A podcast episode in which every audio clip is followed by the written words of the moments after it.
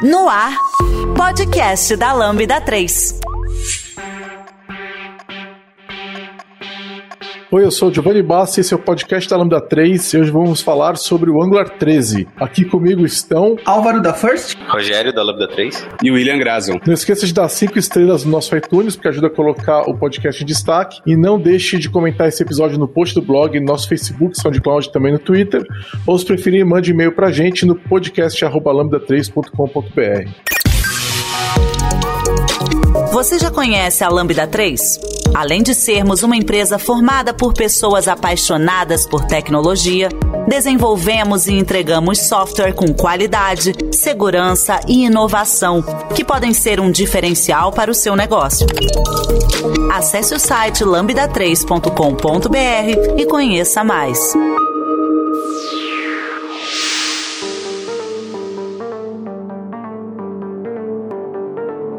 Legal, pessoal. A gente fa é, vem falando aí no podcast da Lambda sobre Angular há bastante tempo, né? O último podcast que a gente falou sobre isso, peraí, deixa eu ver qual foi. Foi o 90, não, 192. Saiu em 24 de abril de 2020, ou seja, tem quase dois anos já, né? E a gente falou do Angular 9. É, a gente trocou um pouquinho aqui o time, né? Saiu a Keila, entrou o Rogério, mas é, vamos lá. A gente falou bastante das novidades que surgiram naquele momento. E é engraçado que olhando para trás parece até coisa pré-histórica, né? Faz dois anos as coisas andam muito rápido. É, pra gente falar rapidinho, o que, que rolou do 9? Assim, a gente vai falar do 13 nesse daqui, né? Mas no 10, no 11 e no 12, tem alguma coisa que vocês considerem que foi, putz, isso aqui é muito importante, eu queria só fazer uma menção honrosa aí a esse cara? Eu acho que.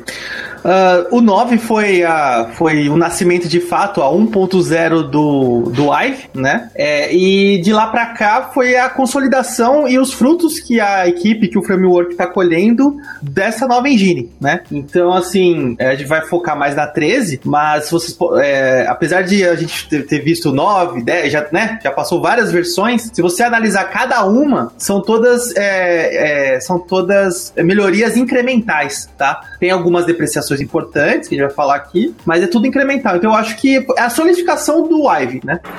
É, eu sinceramente, assim, eu coloquei algumas coisas na nossa pauta aqui e eu nem tenho certeza de tudo o que, que foi antes do 13 exatamente ou não, né? Acho que a gente tem é, coisas importantes que foram acontecendo nesse meio tempo, é, como, por exemplo, é, as RFCs para saber é, sobre estratégia de testes end-to-end, -end, que acabou resultando na depreciação do Protector aí, que foi acho que na versão 12 do, do Angular, mas são temas assim que é, eles, eles transcendem em versões em si, né? Porque são coisas que é, começam sendo depreciadas numa versão, daí depois na, uma, duas lá para frente vão ser removidas. Então tem várias coisas que a gente vai falar aqui que estão é, no meio do caminho, estão num período de transição, né? E até em, acho importante reforçar, o, o Gigi comentou, né? Da, faz dois anos que a gente falou aqui nesse podcast sobre Angular é, e a gente já tá, foi na versão 9 e a gente tá na versão 13, né? E acho que é importante reforçar para o pessoal que de repente ainda não se acostumou com o modelo de versionamento do Angular e ainda fica assustado cada vez que lança uma nova versão, é, é importante lembrar que a gente tem é, uma versão é, major, né, uma versão principal, que é o primeiro número de versão, a cada seis meses. Então é esperável que a gente tenha duas por ano sempre, né? Então se, se passou é, dois anos do, da, desde que a gente falou a última vez e a gente tem quatro versões na frente, é porque tem sido consistente é, e é assim desde a versão 2.0 em diante, né?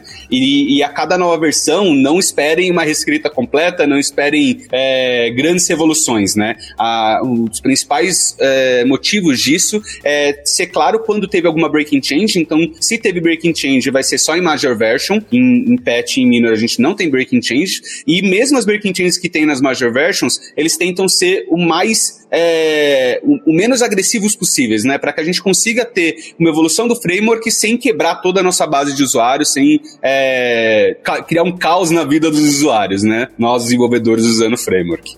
É, e uma coisa, na verdade, que agora eu lembrei, que eh, desde a versão 9 e também por conta da Ive, foi melhorando, Ive, enfim, do, do, do, do, novo, da nova engine, é, a, a equipe do Angular, ela tá focando muito em experiência do desenvolvedor o tal do DevEx, Dev, DevEx, Dev Experience, né?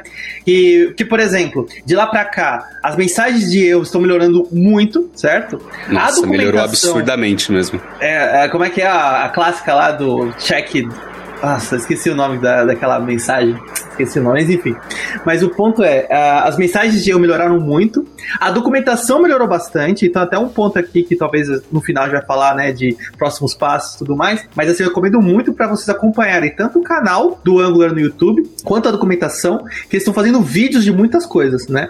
E também, numa versão, confesso, ainda, é, ainda bem longe de, de, de, ferramentas de debug como a Vue ou como do próprio do React, não, porque o React da, do que mantém o React, né, da, da lib. Mas o Angular finalmente tem uma ferramenta de debug própria, tem uma ferramenta, um, um um plugin. Aí, William, não lembro se eles só fizeram para o Chrome ou já tem para todos os browsers, mas tem um plugin para é, debug, para, enfim, verificar o estado de caso você está usando algum gerenciamento de estado. É, essa ferramenta ela já existia há um bom tempo, né? Só que ela era da comunidade. Daí esses uhum. dias eles trouxeram para o repositório oficial mesmo no, no GitHub Angular barra Angular mesmo, no monorepo uhum. lá do, do framework principal e vai ser suporte oficial agora do framework, fazendo parte do ecossistema oficialmente. Uhum. Bacana. Isso na versão, então, isso vai entrar na 13 agora. Não, já entrou, já tem. Já tem faz tempo. Eu acho que uhum. agora eles vão começar a seguir o mesmo estilo de versionamento e tudo mais a partir da, das próximas versões. Mas já, se você pesquisar lá no, no Chrome, é, na, nos plugins do Chrome, já vai ter. Eu não sei se o Álvaro comentou, perguntou se tinha na, nos, outros, nos outros navegadores, eu não tenho certeza, não. Não sei dizer. Uhum. Eu, eu acho que uma novidade legal também é o suporte pro TypeScript 4, né? Que eu não lembro exatamente qual versão que entrou. É, mas... Na V13 a gente teve suporte da 4.4 e na 13.1 da 4.5 já. É, e a, que na 9 ainda era a versão 3. Olha só como faz tempo. Uhum. Era 3 ponto alguma coisa, sei lá qual que era, né? Mas, é, cara, a impressão minha, ou, a gente tá num momento onde o time do Angular, ele tem, é, na verdade, feito em progressos bem menores, assim. A impressão que eu tenho é que a gente tem tido releases muito de housekeeping, assim, sabe?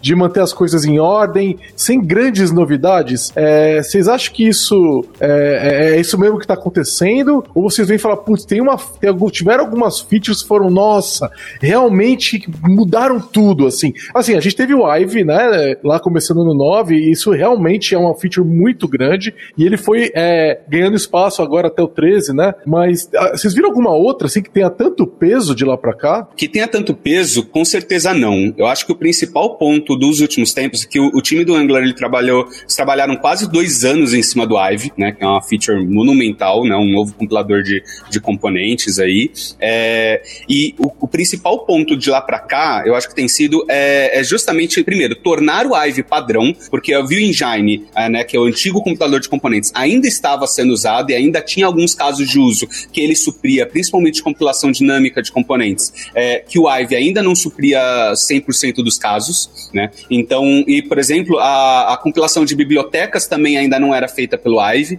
ainda era Vue Engine, é, e o, o, principal ponto que eles foram fazendo nos últimos tempos é como que a gente consegue é, matar o Vue Engine de vez e suprir todos os casos, poucos casos de uso onde ele ainda tem a, a sua necessidade, sem quebrar o ecossistema, causando o mínimo possível de breaking change. E ao mesmo tempo, em todo esse período, você teve a, a, essa evolução, por exemplo, do TypeScript aí da 3, uh, da 3 para 4. E lembrando que o TypeScript, eles não seguem semantic version realmente no strict mode. Eles dão breaking change é, em, minor, em, em minor version, né? Na, no número do meio. Ou seja, por exemplo, a migração da 4.4 4 que teve na V3 para 4.5 não foi só atualizar a, a, o númerozinho de versão para o Angular. Eles tiveram um esforço de, de fazer isso. Da 3 para 4, mais ainda. Quando aumenta a major version do TypeScript, aí sim é uma é, bela breaking meu, change.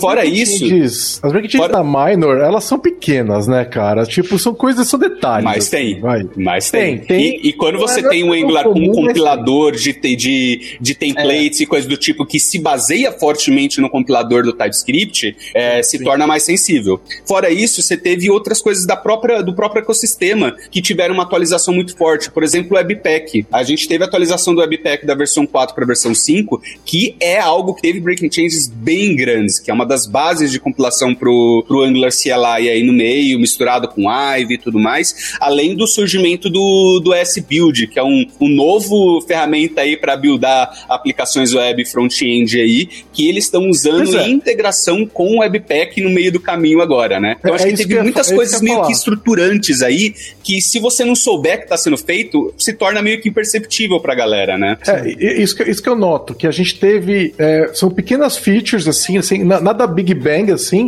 mas é, me parece que o time está focado muito forte nesse momento na experiência de desenvolvimento, né? O famoso DX. Hoje em dia todo mundo só fala de DX, DX, DX. Os caras estão, parece que, muito focados na questão de redução de tempo de build, na questão de debug, todas essas questões é, de melhorar o, o suporte para o language server, esses detalhes, assim, para melhorar a CLI, eles têm feito é, é, melhorias que não são melhorias exatamente daquilo que a gente está programando no Angular, mas e sim todo o restante que está em volta, sabe? É, tornando a vida da pessoa que está desenvolvendo aquele software mais fácil. Vocês notaram essa, esse foco também? Sim, sim, você falou uma coisa bem importante que você só percebe, e, e, e aqui onde eu trabalho atualmente, a gente tem, é, eu tenho projetos na versão 9 e na versão 12, né? Já os novos já estão na versão 12 e, e indo para 13 também. É, e aí o que acontece? Quando você coloca no VS Code e você tá usando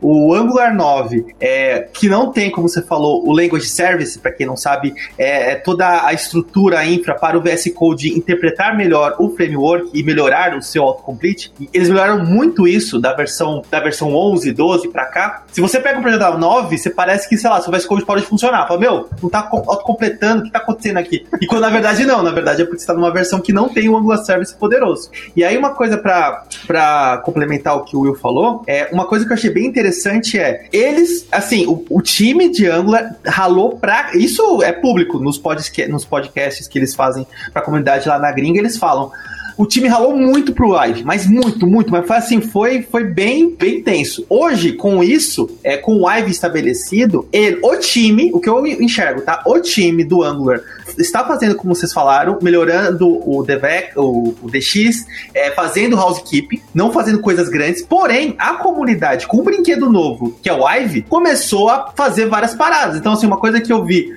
duas coisas que eu vi bem importantes. Uma já foi, que aí é, a gente já tá falando aqui do Angular 13, já foi, é, é, é, já foi absorvida pelo framework, e outra provavelmente vai ser ah, em breve, mas uma coisa que, que a comunidade é, descobriu com o Eve, né? Tipo, ah, ah, agora com o Eve então dá pra fazer isso, que é, por exemplo, lazy load de componentes. Então você já tinha lazy load de rotas, que era um, era um, era um era, um, era uma coisa muito comum, na verdade, até uma excelente prática, que era muito fácil, no, é muito fácil no você fazer load de rota, na verdade é uma linha de comando, se você estruturar corretamente sua, sua aplicação, você já consegue fazer lazy load e ganhar com todas as a, a, é, performance, até um pouquinho de, até um tiquinho de segurança, porque você não baixa o, o- a build toda pro, pro navegador do, do cara, mas o ponto é, você já tinha lazy load de rota, e aí com o Ive, a comunidade falou assim, hum, ah, com, agora com o Ive já é, dá pra fazer lazy load de componentes, e fez, mas aí a comunidade fez, assim, fez com biblioteca externa, é, eles fazendo na mão, tipo, na unha. Aí o, aí o pessoal do Angular viu, falei, pô, mas que coisa interessante, e colocaram pra dentro do, do, do,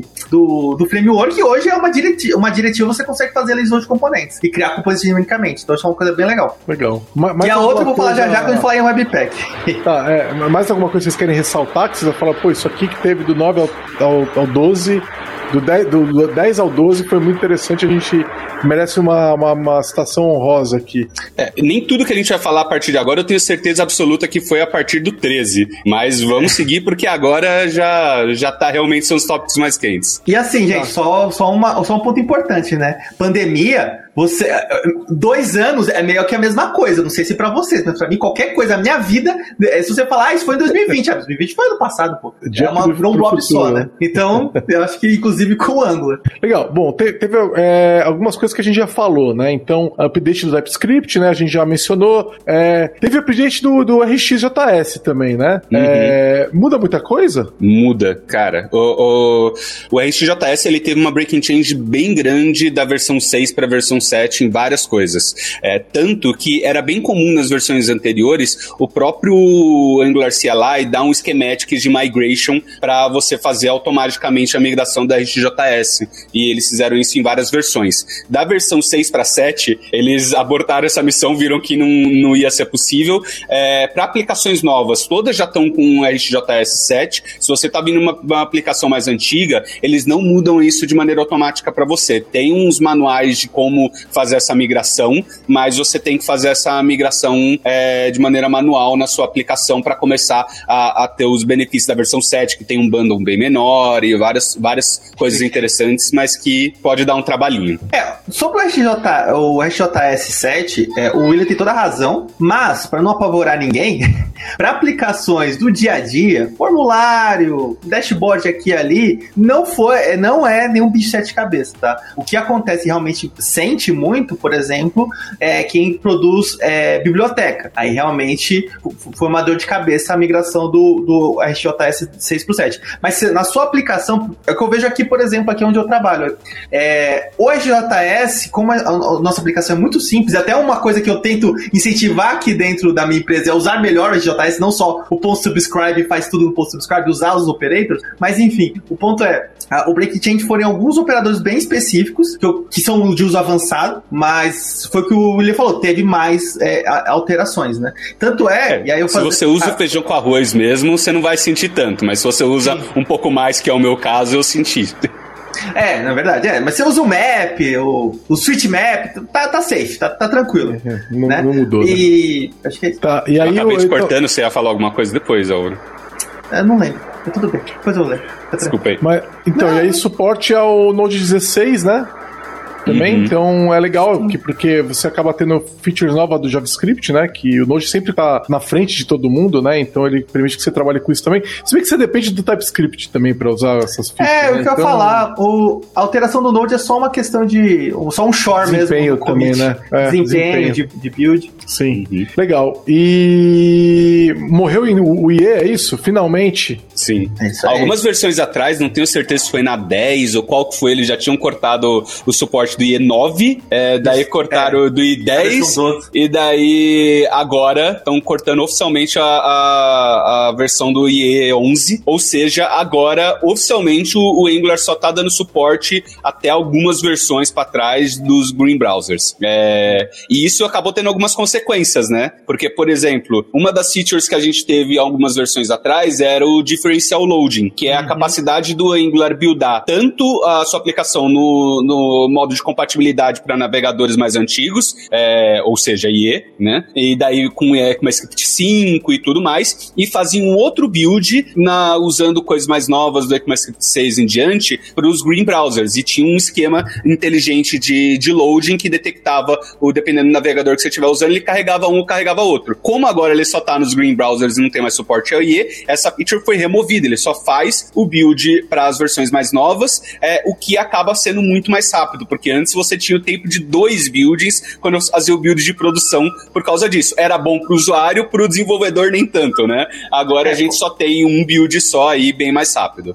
É, fora que o build do IE era bem mais demorado, porque era, Sim. enfim. E outra coisa interessante, uma curiosidade, é esse differential loading é um, é um dos tipos que eu falei que a comunidade cria e o Angular absorve. E agora o próprio uhum. Angular tirou, mas assim, o differential, o differential load eu lembro que foi no Angular 10, eu acho, ou 9, enfim que um, que um desenvolvedor da comunidade criou uma biblioteca que fazia isso. Aí logo na versão 11 eles é, absorveram e agora com o IE, o, o, o IE né, morto, é, eles tiraram porque é, isso não tem um porquê. E aí um ponto importante que eu não sei se a gente vai falar, acho que a gente pode falar agora já que a gente tá falando de menções honrosas e quem nos deixou, também oficialmente agora em janeiro o Angular JS, lá o Angular JS também foi oficialmente é, desligado, morto, sem nenhuma. Bem lembrado. Sim, tem, e tem gente que usa o Angular JS, tá? Importante. Muita gente. Caramba, muita gente. Mas agora, agora, se você já tá, tipo, tudo bem que a gente, tá, a gente já fez outros podcasts, mas você chegou agora, você, ah, eu preciso migrar minha aplicação pro Angular, do Angular JS pro Angular, no caso Angular 13, enfim, sim, precisa, urgentemente, porque... Se você vai, se é, preocupa é, com questões com segurança. De, de, segurança e tudo mais, sim. É, esse é o problema, cara, esse é o problema, é segurança. segurança, porque se a gente tiver um problema de segurança agora, é, ele não vai mais ser corrigido, né?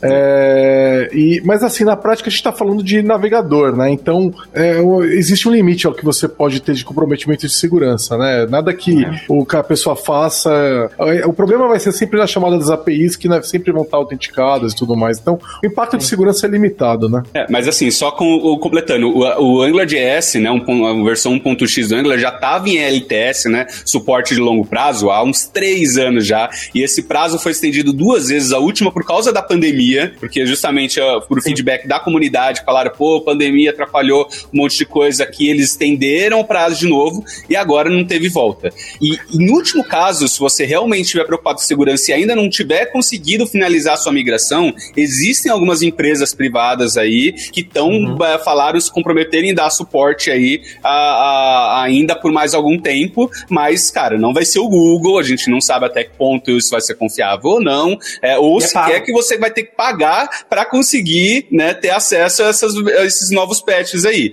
Então, cara, corre do, do AngularJS, faz atualização, mesmo que for para outros frameworks aí, que quer que seja, é, e, e, resolve seus problemas. Exatamente.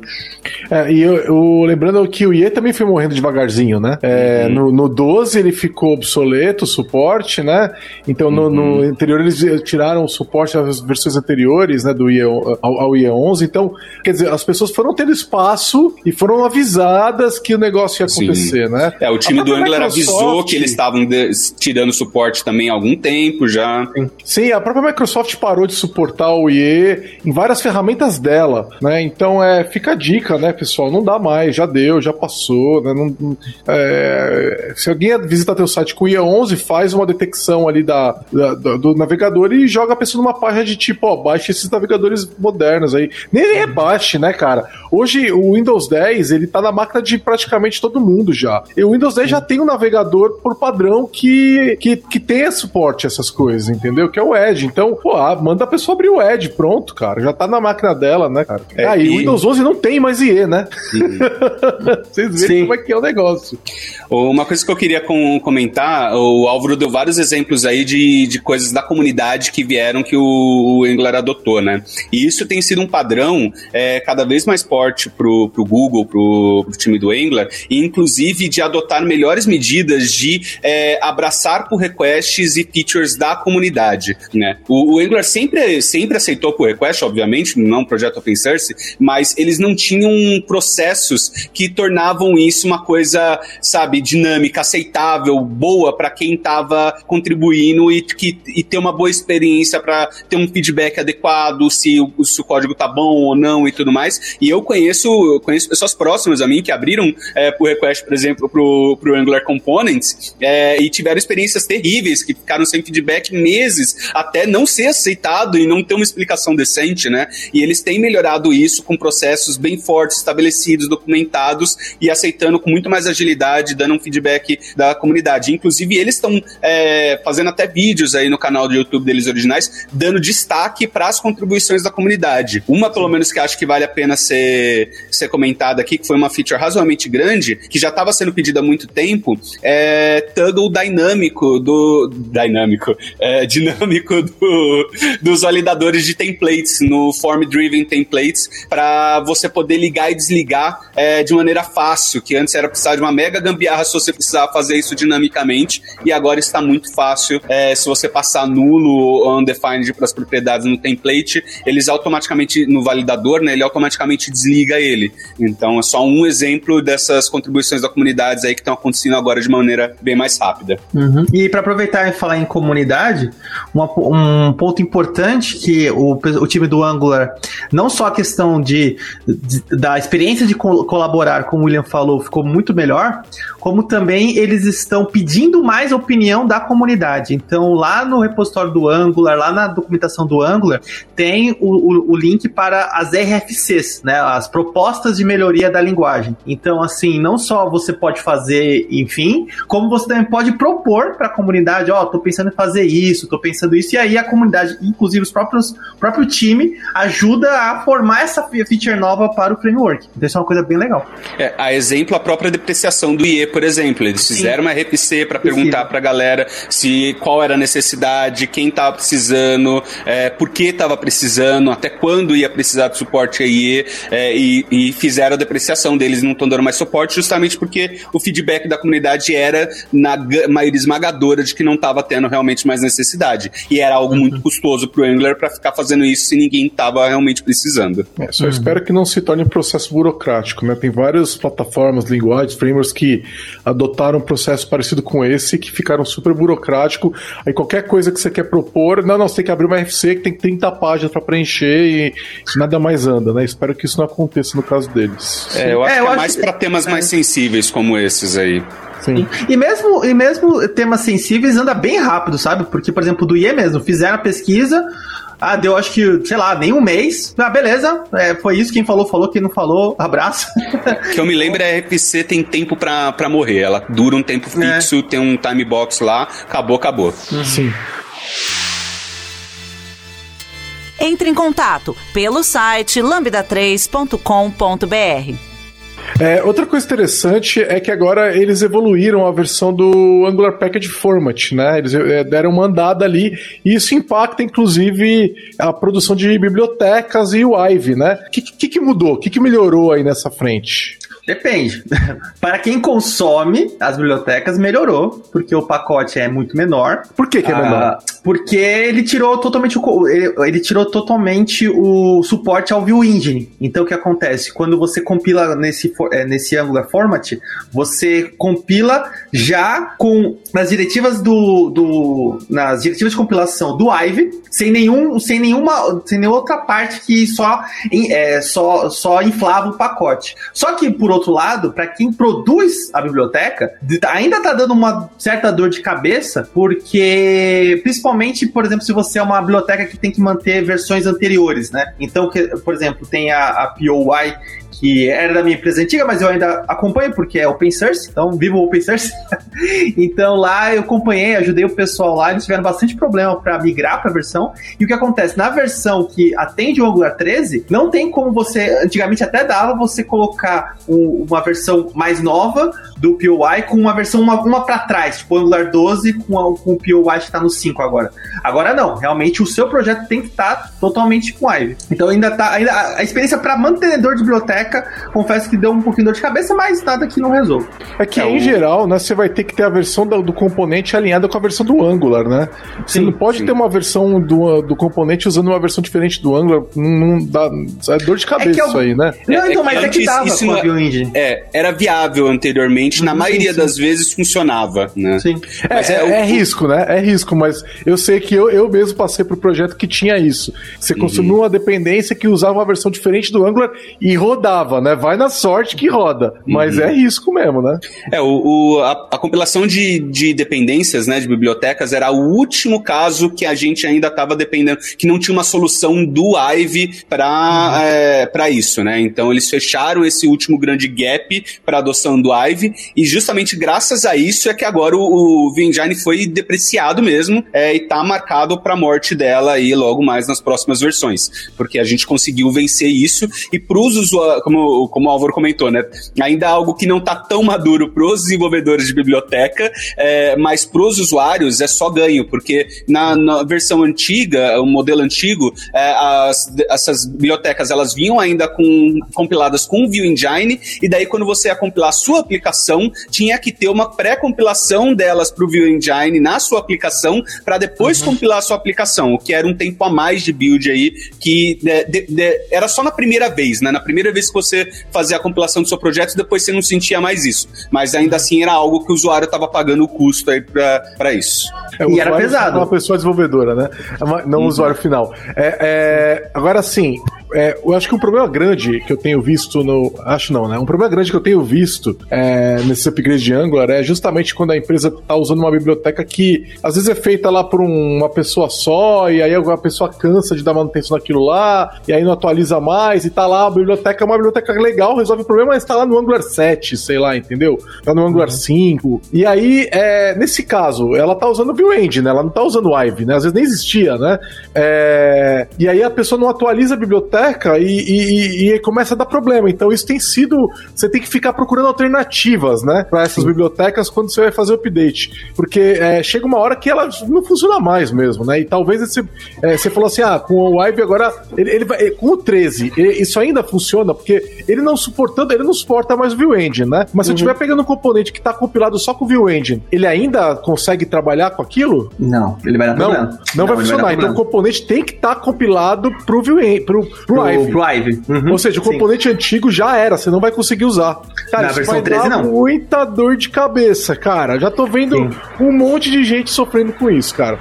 Sim, é, cara, o, isso é uma coisa que, assim, né? No, o, o, Angular, o fato dele ser um framework, ele já ter o básico, todo feijão com arroz, para você construir uma aplicação da menor a mais complexa no próprio framework no geral, é, já minima, minimiza esse tipo de problema. Mas sim, se você depende de qualquer coisa externa, é, qualquer pacote externo que você tá. Isso assim, pra, independente da sua aplicação, da linguagem, da plataforma, cara, você tá instalando uma dependência externa, você tem que saber que junto você tá comprando o risco daquilo. É, e, e em algumas situações como essa que a gente está vendo agora, o risco vai se, se mostrar como algo real e não só um risco aleatório que um dia pode acontecer. O risco chegou. É, e fora que o que acontece, o, se você tem uma, uma biblioteca que ela tá usando uma versão de Angular muito antiga, pelo menos ela, é, assim, pode ser que, no pior dos casos, ela pode ter algum risco de segurança, alguma dependência que tá trazendo que não tá atualizada, e nesse mundo de, meu Deus, de JavaScript, todo dia aparece uma, uma biblioteca nova que você tem que atualizar. O, o Java sofreu isso recentemente com o Log4j, mas no, no, no, mundo Node, no mundo JavaScript, é recorrente. É, então, assim, no, no, pior dos casos, é um problema de segurança, só que no melhor dos casos, você tá com problema de performance, porque se a biblioteca é tão velha assim, ela tá arrastando. Às vezes, é, e às vezes, é um, às vezes é um left pad, às vezes é um ponto que você tava usando porque na época não tinha suporte ao o Angular não tinha suporte e agora tem. Então, assim, o, dependências é uma coisa complicada, mas não só do Angular, tá? Qualquer projeto, até de back-end, dependências são uma coisa assim.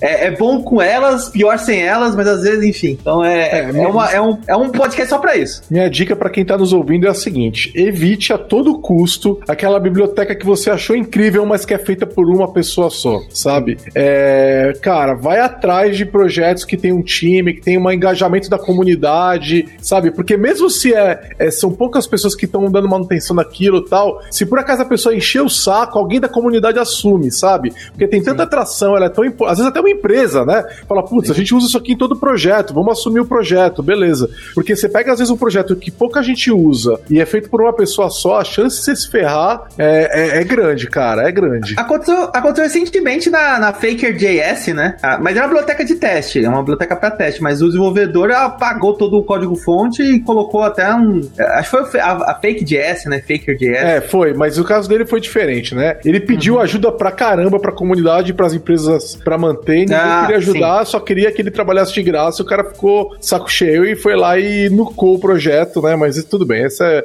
essa é outra história. Mas eu já vi, ó, eu já passei várias vezes, tá? No, em processo de update de versão de Angular por esse problema. De a, a, a, o cliente tá, ter usado uma, uma biblioteca obscura que foi abandonada e aí a gente tem que lá e, putz, cara, tem 500 lugares diferentes usando aquele componente e você que ir lá e procurar um componente semelhante. Às vezes a própria comunidade já fez um, né? É o que às vezes facilita, né? Ele é parecido uhum. tal. Às vezes não tem um parecido. E você tem que pegar e mudar um monte de código num monte de lugar. É, é dor de Principalmente se cara. você não fez uma boa abstração em cima do seu código e tá usando diretamente a API daquela biblioteca em todo lugar do seu código. Né? É, mas é um às vezes não tem jeito. Só, Eu já tive né? problema com o componente visual que fazia isso, sabe? Uhum. É, e aí não tem jeito. É, exatamente. Gráfico. É um componente que tava. É, meu, aí você se ferra, cara. Você até acha um componente parecido, mas a API é completamente diferente. O elemento na, na, no HTML é completamente diferente. Como você interage com ele é diferente. É, aí, mas isso é, é padrão mesmo. A maior parte das aplicações que eu tive problema para atualizar, no geral, não foi o Angular, não foi o framework.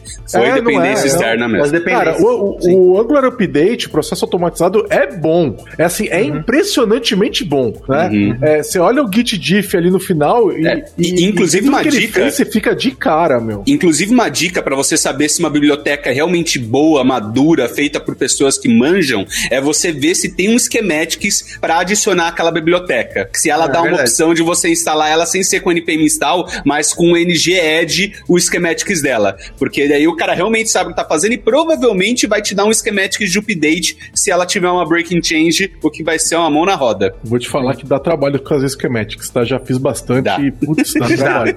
Então é, uma, é, um, é um peso na biblioteca. Principalmente na, atualização. biblioteca. É, sim.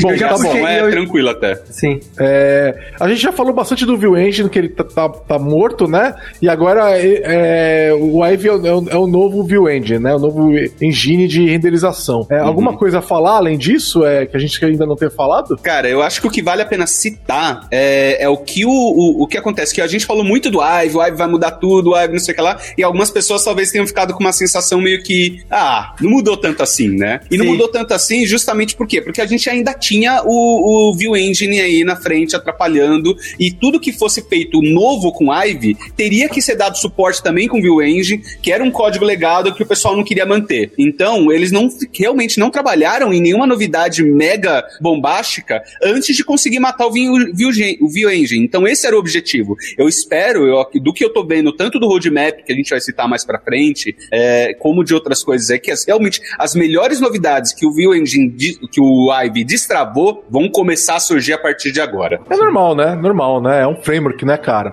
O framework É. tem essa característica. é- ele vai, vai ser construído sobre ele, né? Então você realmente, isso é natural, né? Toda novidade que eu- trazida por um framework vai. Ela, você começa a ver o valor depois de um tempo mesmo. Mas legal, é verdade, porque o Ivy, o Ivy ele é uma. É praticamente uma plataforma dentro da plataforma, né, cara? Ele, ele é uma base de construção, né? Então é, é- é- é muito interessante essa- esse comentário mesmo. Legal. Outra coisa que a gente falou, a gente mencionou no começo é, as discussões sobre end-to-end, né? E aí agora o Protractor foi, tá morto, é isso? Morreu finalmente, Protractor? Foi depreciado. Ah, não, ah, tá. Ele, se tornaram ele obsoleto, ele, ele tá vivo ainda, ainda tem Ele tá suporte. vivo, ele Tá, ainda tem tô suporte. Ele vai estar em LTS ainda durante algum tempo aí, mas eu não, talvez eu não tenho certeza, talvez em projetos novos nem tenha mais opção do Protractor aí em teste end-to-end, tá? É, eles vão tirar essa opção, assim como eles tiraram, que acho que vale a pena comentar já é, junto aqui, é, eles tiraram a opção de lint, um- uma opção de linter padrão do Angular CLI. Então, se a gente, por exemplo, a gente teve a depreciação do TS Lint, né? E a adoção da comunidade pro S-Lint. É, só que não, o, o- o Angular CLI não vai te ajudar nessa migração automaticamente. Eles estão tirando o suporte oficial de qualquer linter da CLI e tem o pacote oficial da comunidade que o, o Angular sugere que você use. Olha, vai nesse cara aqui, que é o Angular S-Lint, que esse cara aqui é, é o mais maduro que a comunidade tem a partir de agora. Então a Vocês gente. usavam? Eu não usava ele há muito tempo já, cara. Já tava O no que eu- S20 há muito tempo já. Então, Eu eu, usava, fiquei. Fli, Usavam? Eu, nos meus projetos, eu já estava usando, pessoais, eu já estava usando o S-Lint, mas para projetos corporativos, no geral, a minha recomendação ainda era, enquanto o Angular não tinha dado a opção oficial, eu tava falando, hold, espera, espera o negócio oficial. Se você realmente quiser, pode, mas não faça isso em massa ainda, é, enquanto o Angular não der a opção, a- a- o direcionamento. E deram. Agora o direcionamento Ah, é é, passa você mesmo. Então, beleza, quem já tinha feito, ótimo. Quem não fez, Não, mas, é mas, o, mas o Angular S-Lint facilita bastante. Porque Nossa, realmente, demais. quando teve, quando teve a questão do. Eu, eu, eu, eu, eu, eu, tava, eu tava ainda na, na antiga empresa, quando teve. Ah, o TS-Lint já era, agora é o S-Lint e tal. E aí teve até uma, umas. Bem no começo, a ferramentas para migração, mais de projetos TypeScript puro para. É, é, é, para que usava o TS-Lint para o S-Lint. Beleza, mas sem Angular. Eu tentei fazer isso no Angular, eu lembro que eu me queimei. Falei, não, opa, ainda não tá bom, não. Vou continuar no TS-Lint aqui no Angular. E agora o Angular S-Lint facilita bastante. É, então, eu, eu usava o TS-Lint já antes também, aí fui, quando o TS-Lint falou, olha, nós vamos parar de funcionar, você tem que ir pro S-Lint, eu fui pro S-Lint, mesmo pro Angular. E eu, eu sempre achei Uhum. eles melhores do que o que o Clear oferecia, entendeu? Então eu já nem usava aquilo lá. É, e daí eu citei esse cara por quê? Porque eu acredito que o caminho com o Protractor agora vai ser o mesmo. Eles provavelmente não vão dar mais uma opção oficial de teste end-to-end é, na CLI, mas vai ter as opções da comunidade. Eles já estão recomendando hoje que se você quiser começar a fazer teste Range, o, o, o, direcionamento inicial da comunidade que surgiu na RPC que eles fizeram perguntando sobre o assunto é o Cypress. Então hoje, se você não tem nenhum teste end-to-end e quer começar, é, sugerimos o Cypress aí, tá na, na documentação oficial. Sim, é, na verdade, na documentação ele fala assim: olha, a gente não vai manter, e aí deram os mais, os mais populares. E aí, tipo, uhum. tem até aqui o gráfico: 64% do pessoal que usa teste gateway em JavaScript e em Angular já usava o Cypress, mas ainda uhum. tem bastante Puppeteer,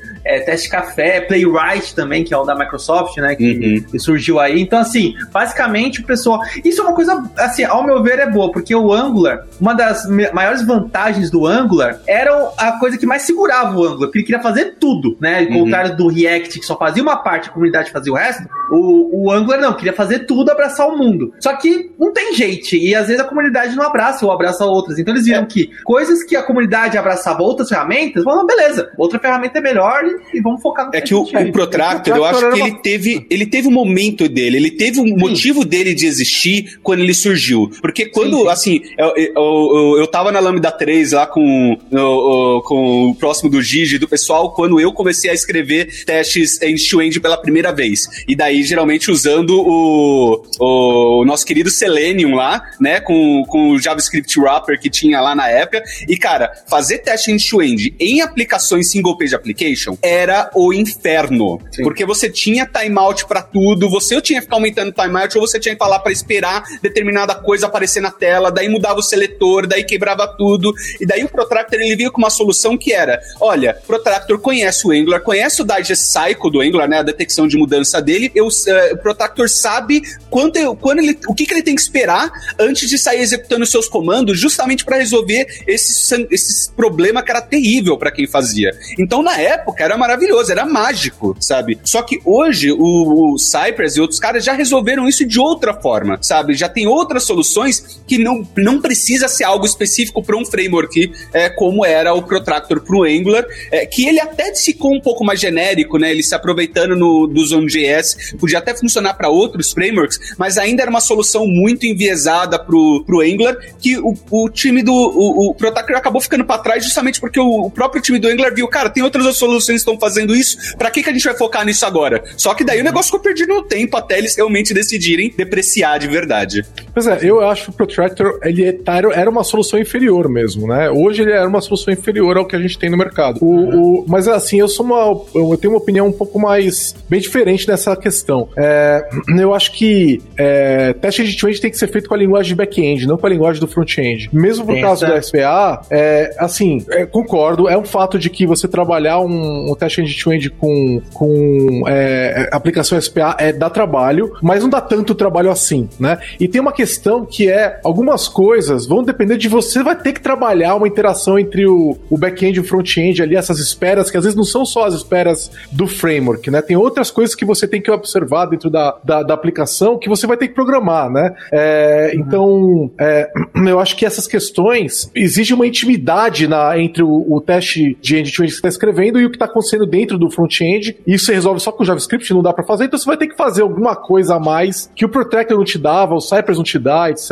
Isso é meio que inevitável. E aí, assim, eu prefiro fazer com a linguagem back-end, sabe por quê? Porque você, o teste end-to-end também tem que ir no banco de dados, cara. E a hora que você Sim. vai no banco de dados, você não vai com. Se você tá numa aplicação Java ou .NET, você não vai no banco de dados com JavaScript, entendeu? Você Sim. vai com o componente que você já tem, de Java ou de .NET, entendeu? Então, assim, legal, Protractor é legal se sua aplicação é de Node. Agora, se sua aplicação não é Node, eu já não ia usar Protractor, não ia usar o Cypress também, entendeu? Eu vou com o que eu tenho no back-end. Então, para mim, isso, essa mudança ela já é menos, já é menos, não, menos importante. Eu concordo, mas é. a pouca experiência que eu tive nesse meio tempo com Selenium e outros caras pro back-end mesmo, eles também evoluíram para aplicações single page applications hoje em dia, né? Eu lembro que quando a gente começou, quando eu comecei a fazer os testes end-to-end lá atrás, no, no Selenium ainda nem tinha, tava, tá, eles tinham acabado de adicionar um método sim, que sim. esperava coisa na tela. Antes é. disso, a gente era obrigado a fazer timeout. Ou seja, sim, isso foi no começo, entendeu? Porque antes não precisava disso. Era muito não, ruim.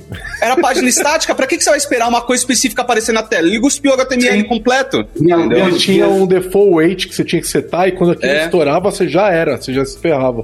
Era, era outra época, realmente, William.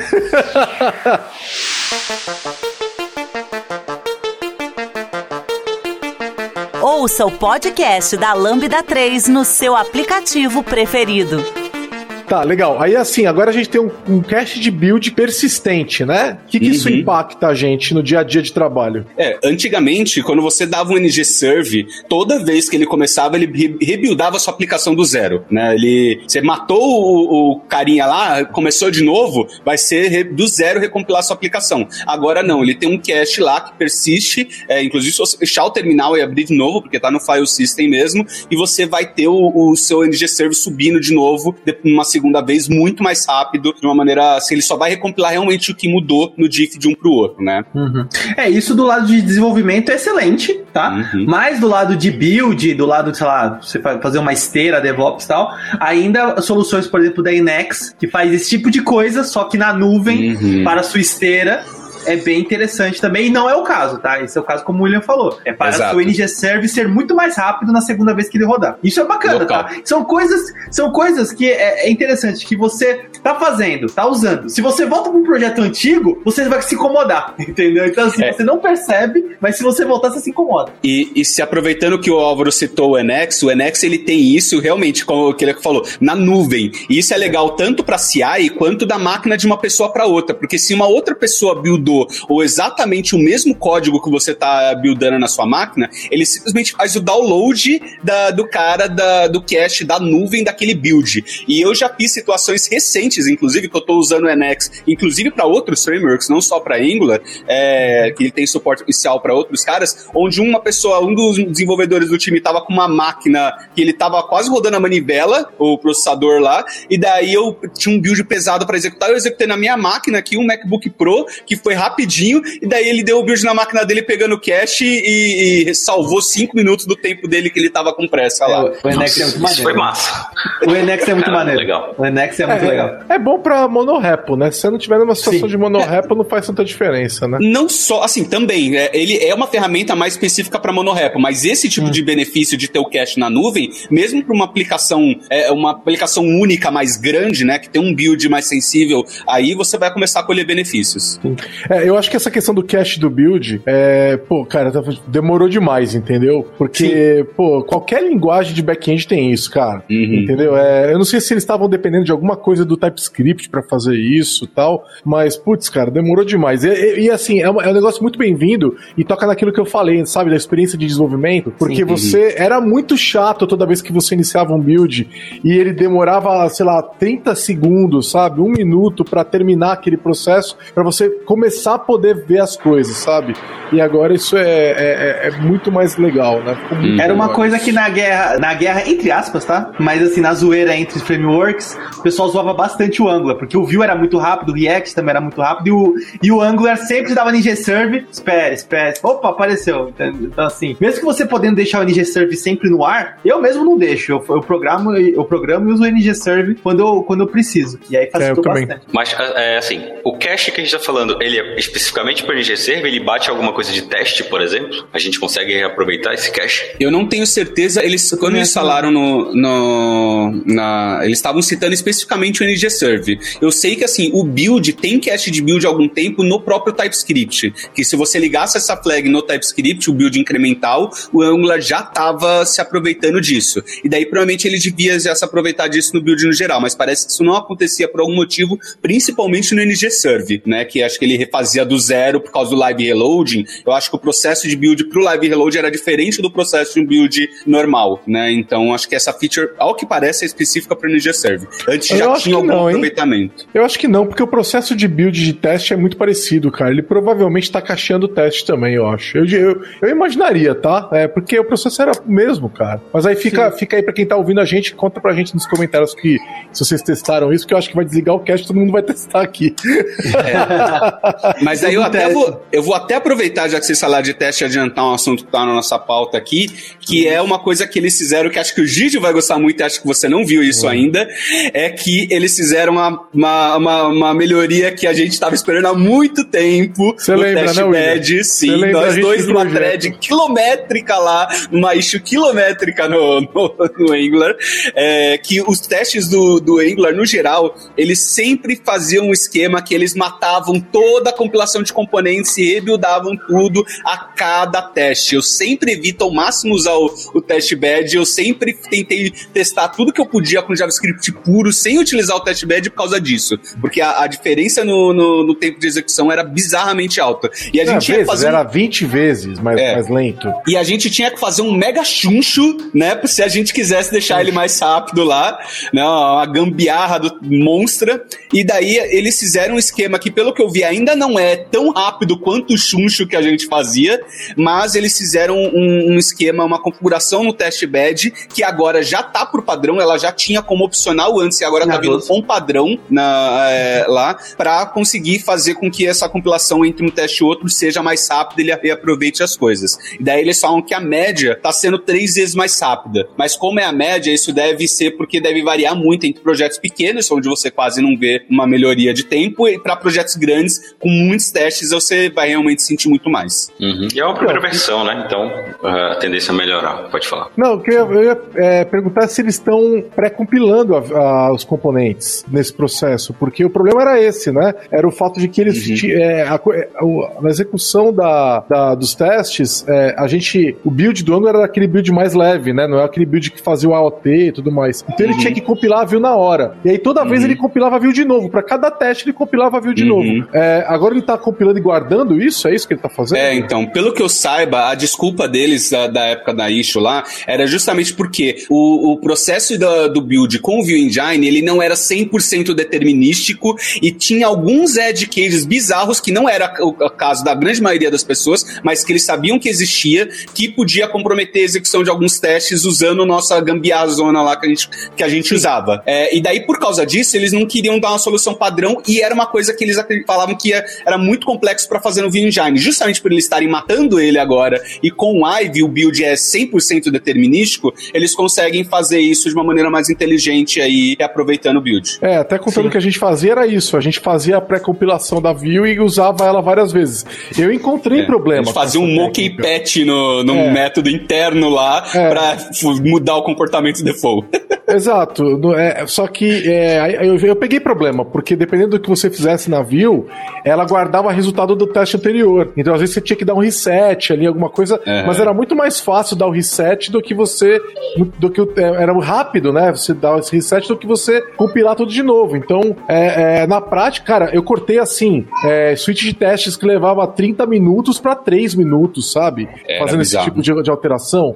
É, é, tipo, o, o time, ele levava ele ficava esperando, tipo, ah, vou rodar o teste, vou tomar um café. E não tem mais que fazer isso. Não dava para trabalhar com o jeito que era uhum. antes. Era, é, ainda mais se você tá fazendo nisso. TDD de verdade, né? Exato, que você realmente exato. quer executar o tempo todo. Era impraticável dependendo do projeto aí, realmente. É, aí você tinha que isolar, né? Você fazia. Você, o TDD era só naquele teste. Então uhum, você não uhum. podia rodar todos os testes da aplicação, é. né? É, você tinha que rodar só aqueles 4, 5 testes juntos e acabou. E putz, cara, era ruim, viu? Era muito. Quando que vai mudar de pro, pra usar Jest? Eu quero saber isso. É, já, já, já tá no backlog isso aí pra usar o Jest? Isso, é, fizeram, eu acho que fizeram um RFC e o pessoal manteve no Jasmine. Putz, é, então, cara, acontece que. Cara. Acontece eu sou time assim, Jasmine, mas tudo bem. Eu, eu, no geral, eu sou mais fã do, do Jest realmente. Mas eu acho que é, a questão do Jest pro Jasmine é diferente do, por exemplo, do Protractor da vida. Do mesmo modo como o Protractor ele teve um momento dele existir lá atrás e hoje em dia não fazia mais sentido,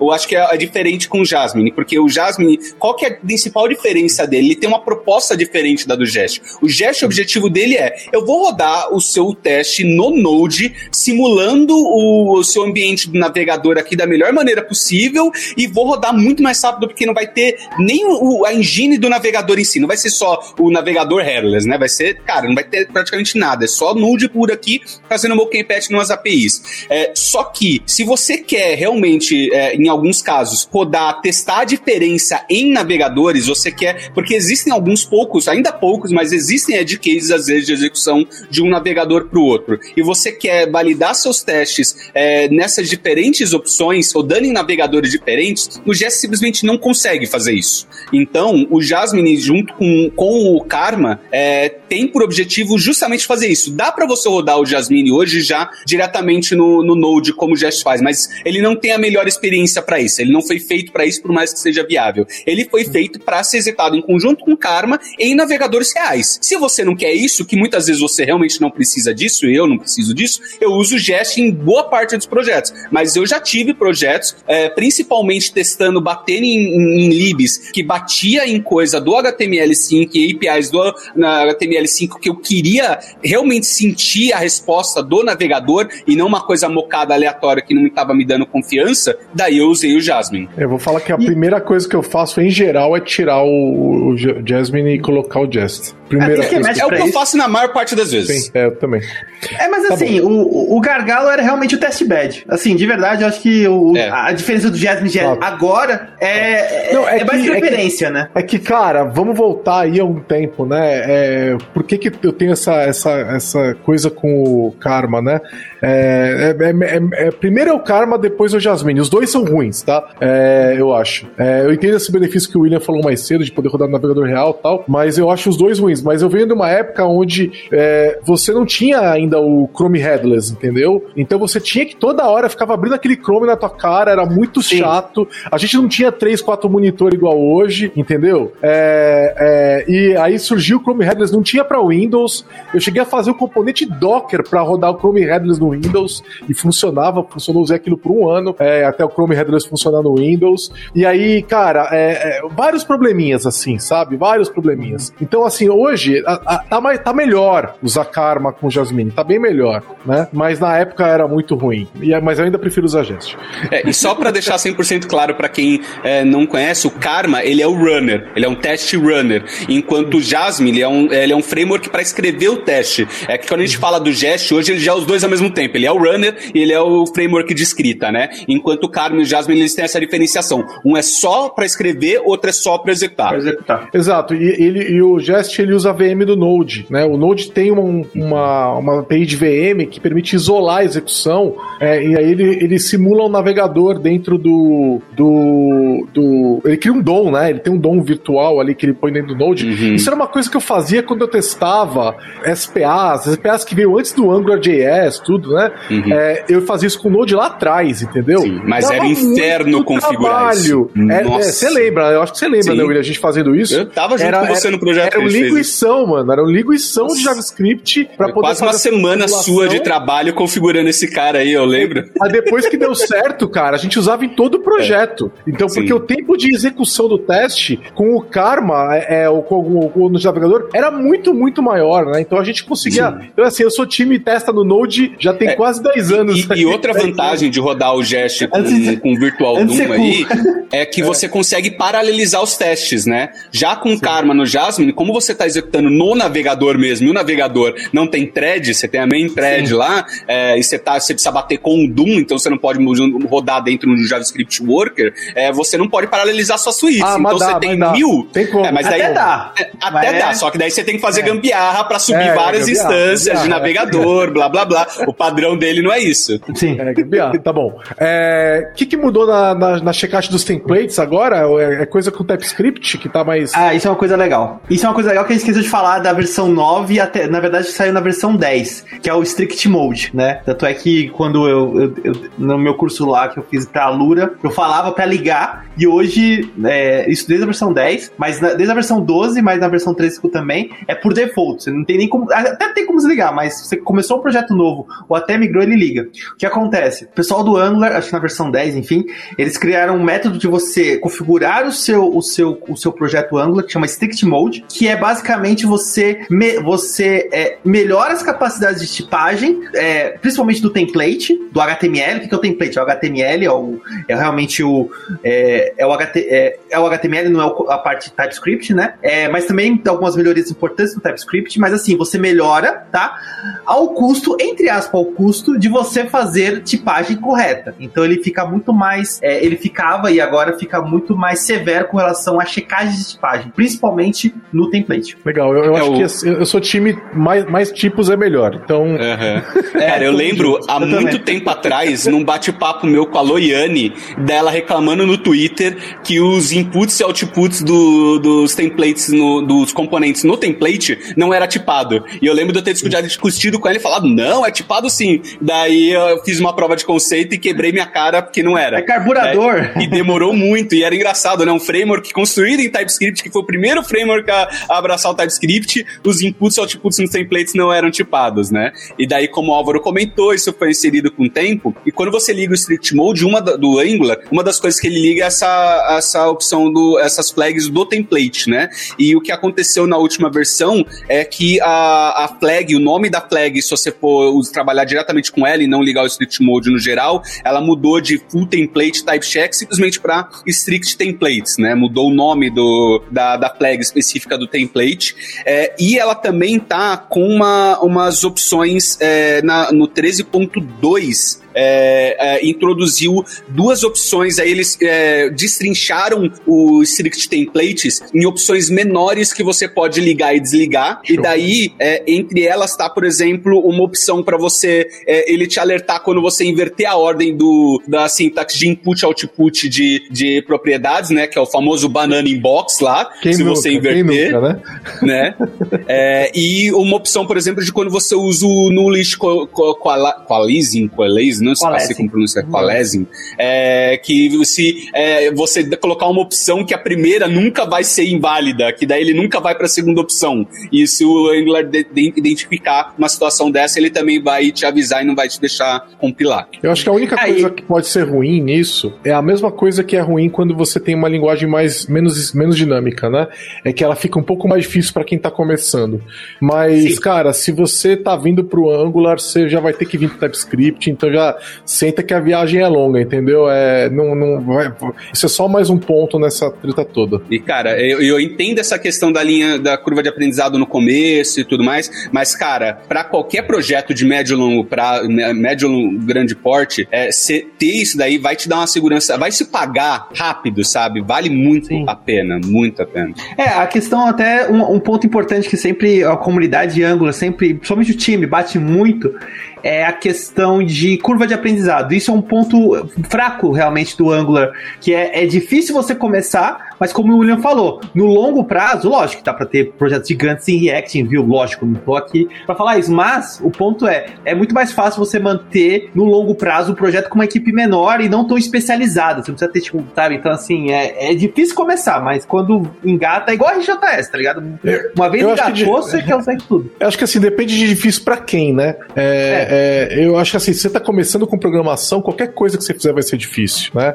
É, mas se você tá vindo de qualquer outro lugar, lugar, né? Você já, já programa. Você programa em React, você vem pro Angular, você programa em React com JS e vem para React pro TypeScript com Angular, né? É, não é tão difícil assim. Você vem de uma linguagem de back-end, vem pro Angular, não é ah, é tão é difícil assim. Sim. Entendeu? Eu acho que assim, é, você já sabe programar, entendeu? Então, hum. já não é mais tão difícil. Eu acho que com o curso, você faz um curso na Lura, por exemplo, uma pessoa mais experiente, ela pega isso aí rapidamente, entendeu? Não é nada de outro mundo. Eu acho que é, é, é, é a maior parte que você vai apanhar é as nuances do HTML, do CSS e tal, mas a parte de programação do Angular em si vai, vai rápido, cara, vai rápido. É, qualquer pessoa que já programa vai rápido. Eu acho que o difícil é começar, cara. Programar é difícil, começo. Uhum. Mas tudo bem.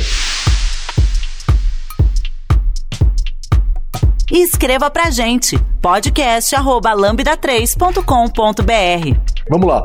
Esse próximo item é um item curioso, tá? É um item que a gente estava olhando no projeto da Lambda e a gente pegou ele. A gente começou a trabalhar ele no 12 e a gente viu que ia melhorar no 13. É a questão da de não precisar da factory para componentes dinâmicos. É uma, é uma melhoria bem pequenininha essa, né, cara? Porque eu vi a diferença de código. Você vai, você vai de, sei lá, 8 linhas para 3, assim, né? Mas, tipo, é, é tipo, tipo do código que você já, tipo, fazia uma vez só e nunca mais mexia, né? Você fazia, pô, é, primeiro quase ninguém usa isso, eu acho. Né? Sim. Eu vi pouquíssimas vezes. É uma feature mais avançada. É, uma Sim. feature avançada, quase ninguém usa, né? Vocês querem explicar aí ou a gente vai... vai é, é basicamente antes, se, se você quisesse criar um componente dinâmico, você precisa primeiro ter uma factor para você poder buildar ele, para depois você ter um outro cara que é o que realmente ia é, criar a instância do componente. E agora o cara que cria a instância do componente já faz a factor dele sozinha e você não precisa injetar um cara a mais, você não precisa de um método a mais. Para quem conhece sabe como você, sabe que isso vai poupar um pouco lá, vai ficar um pouco mais tranquilo, né? Mas é, eu tava que o código que tinha antes. O código que tava antes não era.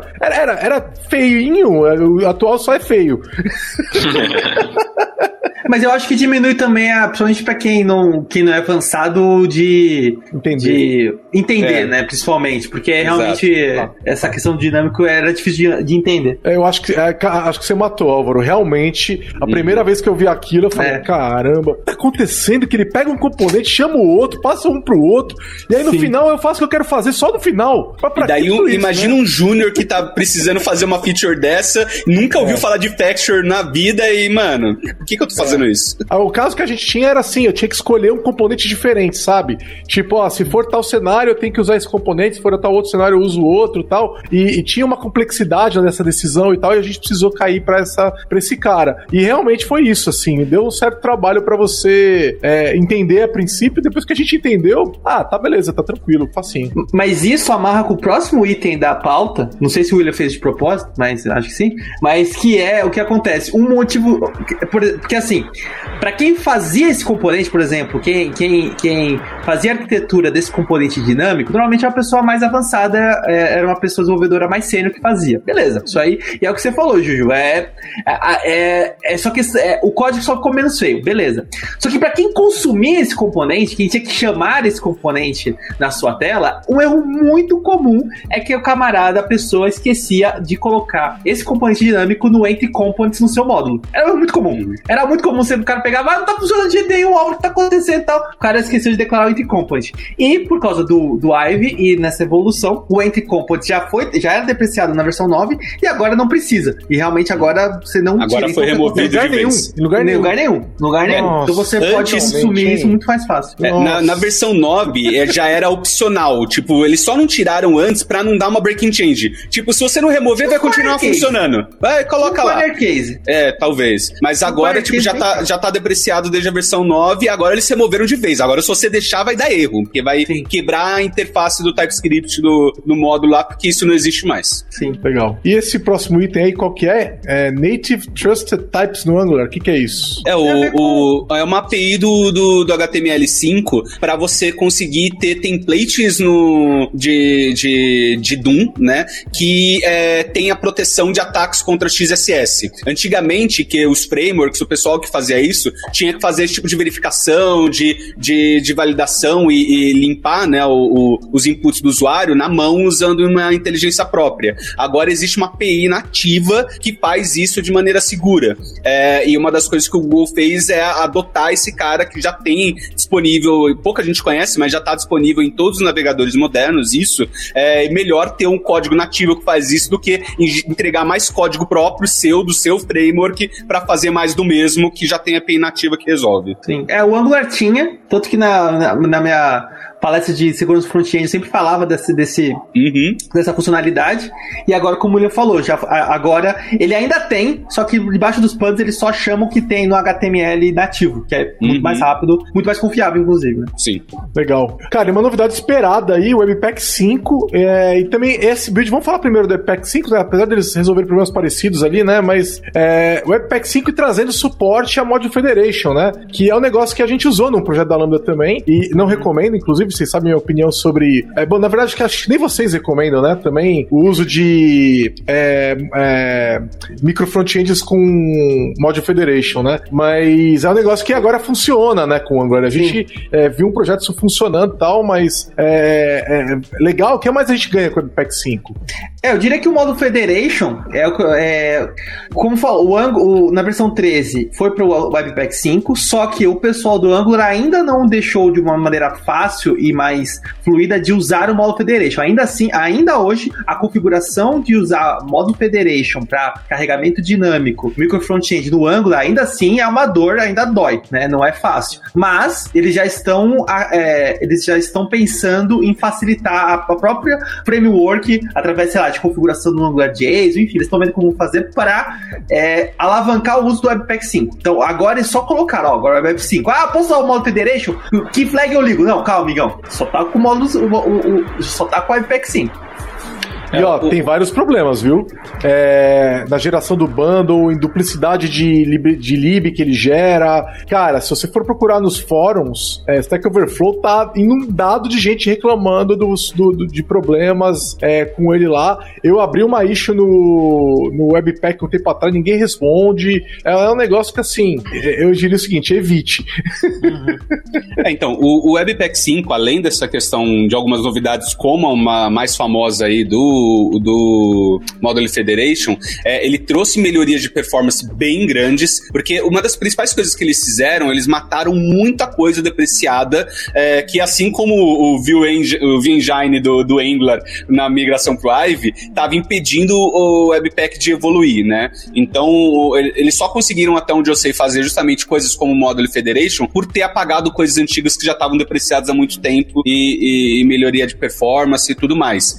É, a questão do, do, do Webpack, do Model Federation, é, assim, é, o, o Gigi conhece minha opinião, mas é, eu falo pessoal, cara, se você puder, evite ficar querendo fazer build particular para cada micro front-end. Tem uma divisão de arquitetura própria para cada um dos seus módulos, né, dos seus micro front-ends barra módulos, mas faça o build da aplicação principal mesmo, como um todo, porque você vai ter a melhor experiência para o usuário é, e tudo mais. É, agora, em último caso, se você realmente precisar ter é, é, builds separados e tudo mais, o, o, o Model Federation eu acho que tá entre as melhores opções. Isso não quer dizer que ela é boa. É, quer dizer que a gente não tem muitas boas opções no momento para resolver esse tipo de problema, né? Tem módulos da comunidade que resolvem isso. O Enex tem solução para isso. Se você estiver citando o Enex de novo, ele tem solução que usa o Webpack Model Federation para trabalhar com isso, que já é uma, uma, uma empresa de consultoria, né, que faz o Annex grande por trás aí, com ex-funcionários do, do, Google, que trabalharam no time do Angular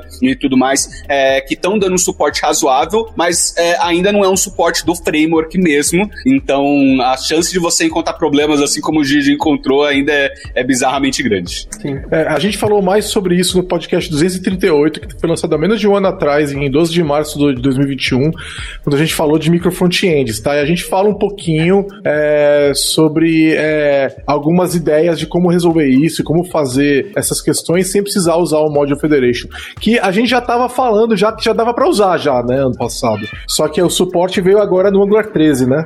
É, já dava para o, o, quando eles lançaram o Webpack 5, dá para usar no sentido de que já tá é, já tá product ready, né? Já tá estável para ser usado. E só que o principal problema que eu citei naquela época e ainda é um problema hoje é que a maior parte das CLIs, das ferramentas de, de build que se integram com o Webpack ainda não estavam dando suporte oficial para esse cara. Ou seja, se você quiser fazer, você vai fazer na mão. Hoje, como eu falei, já está começando a ter um suporte maior da comunidade com o Enex aí é, dando suporte, mas ainda assim, cara, eu usaria em último caso se você realmente, nas outras opções, realmente não te atenderem. É, eu fiz com o Angular 12, cara. E o Webpack 5 com o Angular 12. E, e é isso aí. É, um monte de problema, não recomendo.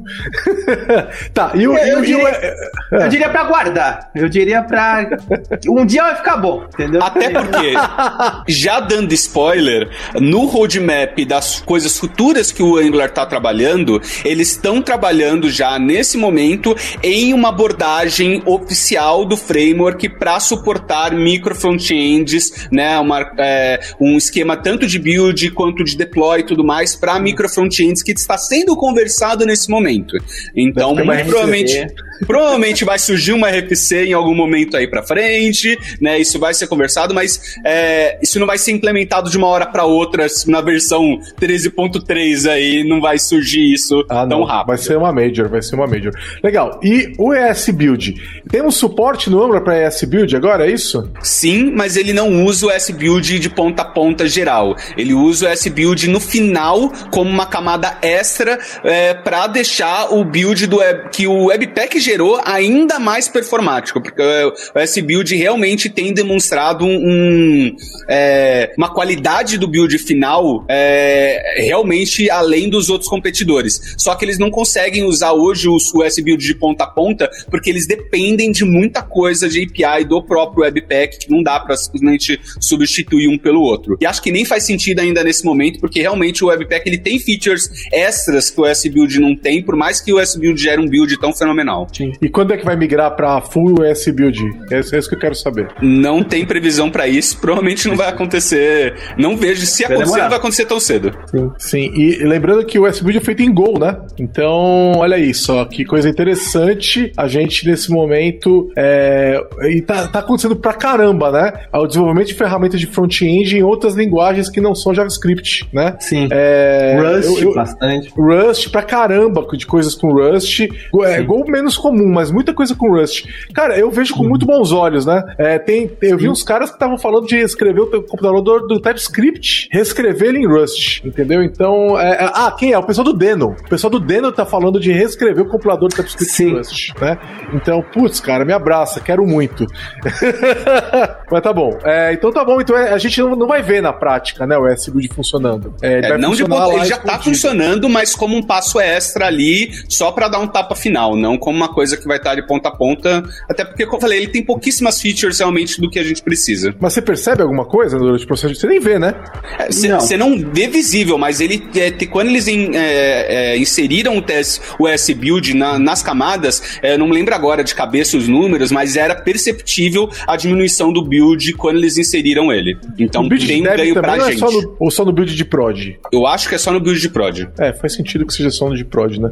Tá bom. Uhum. Suporte a Tailwind CSS. Agora, que eu, deixa eu entender uma coisa. Todo, todo framework CSS surgir, vai, vai parar, vai ter que parar no Angular? Como é que é isso? É... é não, é que o, o é, eu não me lembro se foi uma RFC ou que simplesmente foi um pull request da comunidade, mas a, em algum momento se percebeu que a comunidade de Angular, não só de Angular, no geral, o Tailwind cresceu muito, mas que ele estava sendo realmente massivamente utilizado pela comunidade de Angular também. E daí eles adotaram isso como algo oficial que tem, como outras ferramentas, né, o Webpack e tudo mais, é, por pedidos da comunidade, né? E eles agora migraram para a nova versão aí que teve umas breaking chains razoáveis aí do Tailwind V3 para quem quiser utilizar. Sim. Legal. Isso é o suporte direto no. direto no. no CLI, no né? CLI. Imagino. Uhum. Exato. Você vai lá e fala que você quer usar e ele já vai. É, até dava pra usar o Tailwind. É, dá pra usar o Tailwind, Tailwind, o Tailwind antes, mas você tinha que configurar na mão, né? É, e acho que ele só suportava até a 2 no, no, por padrão. Acho que não, não, não rolava usar 3 até pouco tempo atrás. Hum. Legal. E esse suporte a safe calls é, no 13.2? O que, que mudou? É, o, o, nosso JavaScript agora a gente tem o, o Safe Call Operator, que é o, é o, também conhecido como Elvis Operator, que é o ponto de interrogação, né, para quando você não tem certeza se uma propriedade tá lá ou não, se existe, você quer executar um método que você não tem certeza se ele tá como undefined ou não. Isso veio como uma coisa nova no ECMAScript, né? Foi uma das umas features aí que veio na, pro último nível de maturidade. E o Angular não tinha isso, pelo menos não da mesma forma, exatamente com a mesma sigla, no, no mesma sintaxe nos templates. E agora eles adotaram nos templates exatamente a mesma sintaxe do ECMAScript. É, na verdade, é na verdade né? Não, o é, Angular sim. também, mas tinha do jeito do Angular, do jeito do TypeScript. Mas tinha faz tempo. Só que agora é. que o JS correu atrás, aí eles estão fazendo exatamente. É, na verdade, o TypeScript adotou recentemente, porque o TypeScript ele só tá adotando é, coisas que estão no nível de no, no nível 3 de maturidade do ECMAScript. Eles não adotam isso antes, né? Daí eles adotaram na 3 e agora já tá até nos navegadores. Como isso é uma coisa que realmente se tornou padrão, o Angular tem começou a adotar isso nos templates também. Sim, eu acho que o lance então é a view. A Vue não tinha isso e agora a Vue tem isso, é isso? É o template, né? O arquivo o de HTML. template, ponto sim, HTML. Sim, né? HTML, tá. Legal. Eu chamo de Vue porque eu tenho. sou mais velho que vocês. é, tá, eu acho que fechamos, né? Batemos o Angular 13, falamos também do, do, do 10 até aqui. É, vocês querem falar né? rapidinho do que, que tá pra vir por aí? Só pra gente fechar é, e, e, e, a gente encerra? Podemos. É, como eu já comentei, teve a parte do, do, do micro front-end, né? Que eles oficialmente estão trabalhando numa. Eles estão chamando de uma investigação sobre micro front-end architectures aí, de como implementar isso oficialmente no Angular. É, outra coisa interessante aí é tornar o NG Modules opcional. Isso é... vai ser.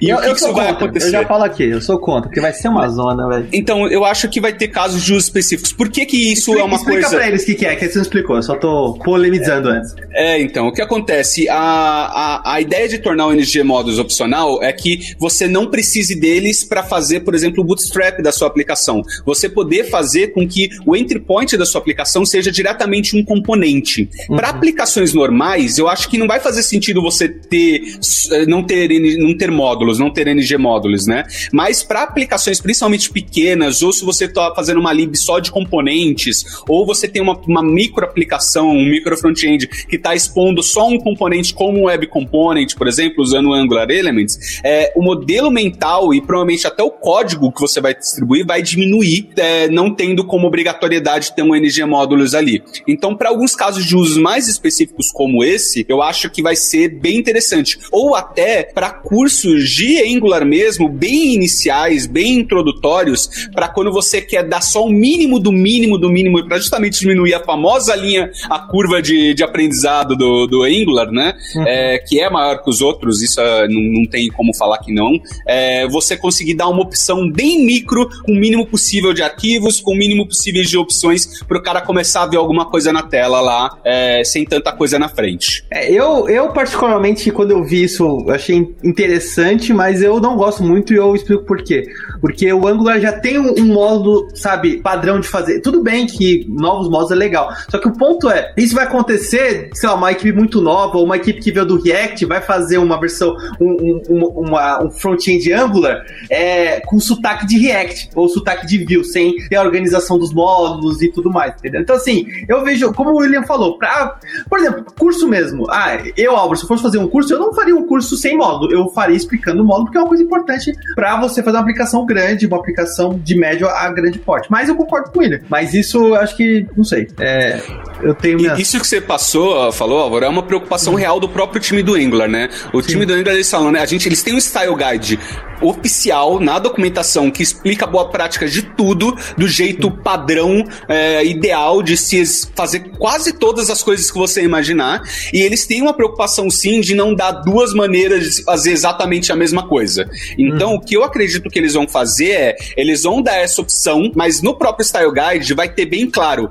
casos de uso onde isso vai ser sugerido casos de uso onde você deveria evitar isso e deixar isso claro no próprio Style Guide sim. é legal. É que o povo não lê, né? Mas enfim. Tem, Pouca gente realmente lê, mas. Ah, quero, saber se, quero saber se já tem alguma RFC pra colocar suporte pro Deno. Pra fazer o quê? Pra fazer o build no Deno? É, pra não precisar de Node. Eu não quero Node Modules, eu não quero mais. Eu quero Deno, cara. Entendeu? Entendi. Eu quero que a. a eu quero compilar. Não. Eu quero programar no Deno. Eu não quero programar com Node mais. É que como é, o Node é só usado pra fazer o build, acho que não sei se o pessoal tá muito isso no radar, não. Mas não cara, ouvi falar de nada. Você não tem mais Node Modules, cara. Você não tem Node Modules mais, entendeu? Seu projeto fica muito mais simples, é, cara. o próprio NPM isso. tá evoluindo no futuro para não ter mais Node Modules. Não sei se você tá sabendo. Mas é, o Yarn, né? Próprio... O Yarn já resolveu isso, né? É. Não, Só mas o Yarn Node... gameplay não funciona com o Angular. Então, mas o, NP... o próprio NPM tá com o objetivo disso. Eles falam, o NPM tem uma palestra que eles fizeram, acho que já quase dois anos atrás, é. que é, eles falaram que eles querem dar com uma experiência que você possa dar um NPM npm start sem precisar dar o npm install e você nem, nem perceba onde ou o que está sendo instalado no, no, negócio. Mas isso vai demorar Sim. ainda. A gente viu a briga que deu quando o Yarn resolveu fazer isso e eles tiveram que dar um passo atrás, dando a opção de fazer do jeito antigo de novo e tudo cara, mais. Isso não vai ser de uma hora para outra. Desde que aquele cara que agora tá na Microsoft trabalhando no Get, que trabalhava no, no NPM, o, o Cat, Cat Marchand, né? Trabalhava lá, ele já tá falando sobre, tava falando sobre isso, cara. E até hoje esse negócio não andou. Se eles uhum. Suportassem pelo menos o Yarn Plug and Play, já resolveria, porque o Yarn Plug and Play não precisa de Node Modules também, né? Eu tentei fazer isso um tempo atrás, não funcionou. Não, é, não, não o, inclusive o Angular usa por padrão o Yarn no, no, repositório deles, mas eles não usam até onde eu sei o Workspace, né? Senão funcionaria. É, é pois é. Enfim, e tem discussão sobre isso para de repente adotar um, um, modelo que nem esse? Não ouvi hum, falar de nada a respeito disso. Não sei se o Álvaro. Também não, também não. Tá bom. É... Beleza. Mais alguma coisa que tá para vir por aí? Eu acho é que dá pra Zone. É. O, o Zone GS. Para quem não sabe, rapidamente, o Zone GS é basicamente o modo como o Angular detecta se está acontecendo um processamento assíncrono no seu componente, nos seus serviços, para saber se ele tem que reagir ou não para atualizar a interface. É, e daí isso é como o, o, o, Angular faz isso sem precisar de um set state, hooks é, ou coisa do tipo. É, só que o problema é que é, o Zone ele pode dar problemas em alguns ambientes, em algumas coisas, e eu já passei por problemas com o Zone.js. E além disso, agora a gente está tendo a Sync Await com uma feature que está sendo utilizado nativamente nos navegadores Green Browsers. E com o, como isso é nativo agora, o Zone.js não vai conseguir fazer um, um OK patch ali para saber quando isso está acontecendo, o que vai começar aos poucos quebrar essa capacidade do Angular de usar o Zone para saber quando ele tem que se atualizar. Isso não é um problema ainda hoje, é, mas isso vai se tornar um problema lá na frente. Então eles vão precisar ou dar uma opção 100% sem Zone JS uhum. ou uma opção de como ele vai se adaptar nesse mundo novo aí de uma maneira diferente. Sim. E daí. Isso no futuro. Pra, é, mas é uma coisa que já tá latente aí que eles têm que começar logo mais a ver. E já tá no roadmap deles. Para quem não sabe, a gente tá falando agora das coisas que estão no roadmap oficial. Se você entrar na documentação do Angular Sim. e procurar tudo. pro roadmap, tudo isso tá aberto. Foi uma das ações de transparência que o time do, do Angular lá no Google fez para deixar claro para a comunidade o que está sendo feito ou não, quais são os próximos grandes passos que estão acontecendo. É, são e coisas por que último, podem ou não entrar, né? Então, assim, não, tudo que está lá, eles estão falando que vai ser no mínimo algo que eles vão trabalhar. Pode não ser exatamente o resultado final, mas no mínimo eles vão fazer um trabalho em cima daquilo. Sim. Pode e eles não têm também não tá em ordem, é. É, não tá em ordem cronológica necessariamente Sim. e pode ser que demore, mas vai ser feito. Uhum. É, e daí uma última coisa que acho que vale a pena a gente citar que o próprio Álvaro na verdade já comentou em algum momento né, desse podcast, que é a opção oficial da gente ter o que a gente já consegue ter é, até, até, a gente já consegue ter é, lazy loading de componentes hoje no framework, só que a API para fazer isso não é ergonômica, ela não é a melhor possível. E daí eles querem justamente trabalhar, porque quando você fecha uma API dessa, é, se você fizer ela, não fizer ela direito é, e te perceber que tem problemas depois, você vai ter o quê? Breaking change. Eles querem fugir de breaking change. Então eles vão trabalhar para ter a, a, a, melhor opção possível aqui, que eles sabem que vai ser durar por muito tempo sem precisar ter breaking changes aí para a gente ter lazy loading a nível de componente, não só de rota. Uhum. Tem só mais um ponto que eu não quero, eu sei que já tá longo, já tá, já virou quase um pirula de, de duração isso aqui, mas o ponto que eu achei que vai ser bem legal é os formulários serem tipados, né? Então hoje a gente tem a questão do formulário reativo, Reactive Form, é, só que você não consegue você não consegue criar um, um, um, um modelo é, é, um modelo, uma classe que represente for, os dados do formulário e que o, o, o, o Angular respeite essa tipagem. Não tem como hoje, né? E aí eles estão trabalhando para, de fato, a gente ter formulários tipados. E isso pode parecer besteira, mas isso vai melhorar bastante a construção de formulários. São Principalmente formulários dinâmicos, né? Sim, formulários dinâmicos, exatamente. Mas acho que é, é isso. Deixar de falar que ele tá falando é. Né? é, não, acho que foi legal, deu pra dar uma visão boa, até porque a gente não falou só do 13, né? A gente deu uma visão geral de tudo que é. tá acontecendo. Então, é, isso, é, isso é interessante. E acho que o pessoal vai curtir, porque vai, vai, vai dar uma visão do, do, que veio, do que tá acontecendo agora e do que tá pra vir depois. Então, agradeço todo mundo aí, obrigado a todo mundo por, por ter é, participado aqui desse cast. E todo mundo que tá ouvindo a gente aqui até agora, porque ficou longo mesmo, a gente tá com aí uma hora e meia mais ou menos de conversa, né? Então, é isso aí, valeu e até o próximo. Obrigado, gente. Valeu. Valeu, pessoal, até a próxima. Você ouviu mais um episódio do podcast da Lambda 3. Indique para os seus amigos esse podcast. Temos também um feed só com assuntos de tecnologia e outro que mistura assuntos diversos. Toda sexta-feira, sempre com o pessoal animado da Lambda 3.